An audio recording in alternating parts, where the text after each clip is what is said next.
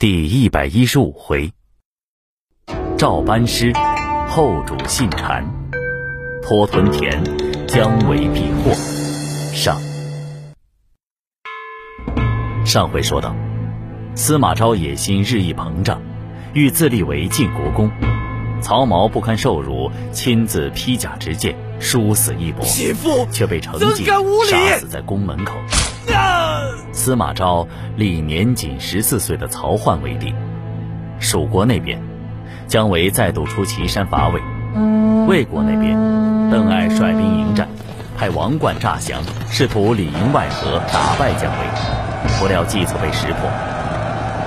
王冠败退之时，烧毁了粮道、栈道，姜维只得退守汉中。却说蜀汉景耀五年冬十月。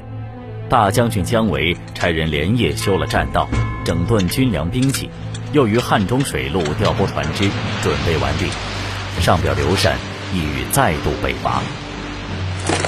陛下，臣连年出战，虽未成大功，但已挫尽魏人胆气。今养兵日久，不战则殆，殆则生患。况我军士兵上下一心，将士用命，臣若不胜，当受死罪。大将军也说魏。